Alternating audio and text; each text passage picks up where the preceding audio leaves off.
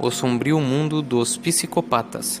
Entenda o cérebro e o comportamento dos criminosos mais maldosos da história e saiba como uma pessoa normal se torna um matador com requintes de crueldade.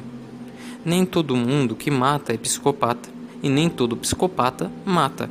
Como saber então quando um assassinato é um ato isolado de fúria e violência e quando um crime indica sinais de crueldade da mente de quem o praticou? Como essa maldade evolui até criar um serial killer? O psiquiatra forense Michael Stone, da Universidade de Columbia, nos Estados Unidos, tentou responder a essas questões criando um índice que mede a maldade em pessoas que cometeram assassinatos. Grosso modo, o índice da maldade, que vai de 1 a 22, avalia três pontos: o motivo, o método e a crueldade. A maldade aumenta conforme crescem a futilidade do motivo, o sadismo e a violência do método, e agravantes como perversão sexual, número de vítimas, tempo de atividade e tortura. Frieza, mentira, nem um pingo de remorso e sangue, muito sangue, fazem parte dos boletins de ocorrência dos criminosos mais assustadores da história. O início do índice da maldade. Conheça os primeiros graus da escala desenvolvida pelo psiquiatra forense Michael Stone. Número 1. Pessoas que matam em defesa própria, cometem algum homicídio apenas para se defender. Número 2. Parceiros que matam motivados por ciúme, são crimes passionais que acontecem uma vez só. Número 3. Indivíduos manipuladores que matam e instigam outros a matar em seu nome com a justificativa de autodefesa. Pessoas com um forte distúrbio de personalidade limítrofe que matam com a desculpa de autodefesa, baseada em fatos distorcidos. Número 4. Pessoas que matam em defesa própria, mas que provocam seu agressor ao limite provocam outra pessoa até serem agredidos e depois a matam sob o pretexto de autodefesa. Número 5. Pessoas traumatizadas e desesperadas que matam, mas se arrependem. Pessoas que matam movidas por experiências traumáticas após o crime sentem remorso. Número 6. Assassinos impetuosos, mas que não são psicopatas, matam com violência elevada mas não possuem nenhum tipo de comportamento psicopata. Número 7. Pessoas extremamente narcisistas que matam movidas por ciúmes. Indivíduos que criam uma fantasia passional e que geralmente sinalizam que irão surtar. Número 8. Sujeito não psicopata com raiva reprimida que mata quando atinge um extremo tem traços de depressão e mata após uma descarga de estresse. Assassinos do nível 9 e 10 não são psicopatas, mas dão sinais de destempero. Número 9. Crimes passionais com traços de psicopata. Betty Broderick, socialite californiana. Ela agiu em San Diego, Califórnia, em novembro de 1989. O marido de Beth, Dan Broderick, se separou e casou com outra mulher, Linda Conquena. Beth não aguentou a rejeição e tornou a vida do casal um inferno, movida por atitudes de raiva e vingança. Após diversos ataques de ciúme, Beth invade a casa do ex-marido e mata ambos a tiros enquanto dorme. Beth Broderick foi condenada a 32 anos de prisão. Número 10. Não psicopatas que matam pessoas que se encontram no caminho de um objetivo. John List, pai de família e veterano da Segunda Guerra, agiu em Westerfield, Nova Jersey. Agiu em novembro de 1971. Com a justificativa de que não conseguiria mais sustentar a sua família, John List voltou sua fúria contra os familiares e passou a odiá-los baseado em desculpas fabricadas em sua mente. John Emil List assassinou a mãe, a esposa e três filhos de maneira metódica e planejada. John fugiu para o estado de Colorado, onde foi reconhecido e preso. condenado a cinco prisões perpétuas, morreu de pneumonia no xadrez em março de 2008. Número 11. Psicopatas que matam pessoas que se encontram no caminho de objetivo. Robert Chambers. Alcoólatra com problemas de aprendizado e kleptomania. Agiu em Nova York no ano de 1986 no nível 10 para o 11, um detalhe faz toda a diferença. Os criminosos grau 11 já são psicopatas. Chambers roubava sempre sob efeito de drogas e álcool. De boa aparência, se dava bem com a mulherada. Após ser descoberto por Jennifer Levins, uma das garotas com quem saía, roubando dinheiro de sua bolsa, Chambers a estrangulou e a atacou sexualmente. Depois de 15 anos de sentença, foi solto em 2003.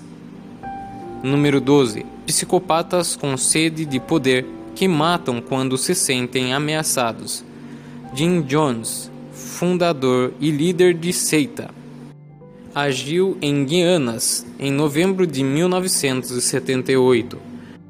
Deste nível para cima, a quantidade de vítimas começa a aumentar. Jim Jones é um típico megalomaníaco. Quando sente que sua posição está ameaçada, faz o possível para manter o controle da situação. Depois de fundar dois templos religiosos, Jones monta uma comunidade em Guiana. Quando perde o apoio de alguns políticos, envenena mais de 900 pessoas, incluindo crianças. Jones acaba se suicidando junto com o seu grupo. Número 13 assassinos psicopatas que matam motivados pela raiva. Richard Speak, marinheiro sem sentimentos. Agiu em Chicago em julho de 1966. Richard Franklin Speak é parte de um grupo de psicopatas egocêntricos que agem violentamente quando explodem, sem sentir um pingo de remorso por suas vítimas. Após se embebedar em uma taverna, Richard estupra uma mulher e se encaminha para o dormitório de estudantes. Lá sequestra e mantém reféns oito estudantes de enfermagem, todas mortas por estrangulamento ou facadas. Richard foi condenado à prisão perpétua e morreu de ataque cardíaco, ainda preso em 1991. Número 14 psicopatas frios e egocêntricos que matam em benefício próprio. Santei Games, assassino e golpista. Agiu em Nassau, Bahamas, Los Angeles e Nova York. Em setembro de 1996 e junho de 1998. Santei e seu filho Ken dava golpes para acumular grana e propriedades antes de começar a matar. A primeira morte foi a de um banqueiro indiano em Nassau, que recusou aprovar um financiamento. O sujeito foi degolado, afogado em sua banheira e teve seu corpo jogado no mar. Os golpistas são suspeitos de desaparecimento de pelo menos mais três pessoas e a morte de outra. Keynes e seu filho cumprem prisão perpétua em Nova York. Número 15. Ataques de psicopatas ou múltiplos assassinatos. Charles Steichwiter, viajante e assassino. Agiu nos estados de Nebraska e Wyoming entre dezembro de 1957 e janeiro de 1958. Depois de matar um rapaz de 21 anos com um tiro de espingarda a queima-roupa e não ser pego, a vontade de matar aumentou em Charles em uma discussão violenta com a família de sua namorada. Carrie Fugate e Charles matam os pais e a irmã de Carrie. Charles e Carrie fogem e fazem mais seis vítimas no caminho, todas com mortes violentas, estrangulamentos, tiros e facadas. Charles foi executado e Carrie condenada à prisão perpétua, mas saiu depois de 17 anos. Número 16 psicopatas que cometem atos com requintes de violência em intervalos longos. Dr. Michael Swangle, médico envenenador, agiu nos Estados Unidos e Zimbábue no ano de 1983 a 1997. Grande número de assassinatos sem ser pego em mudança de local e vítimas com facilidade são marcas do Dr. Swengo.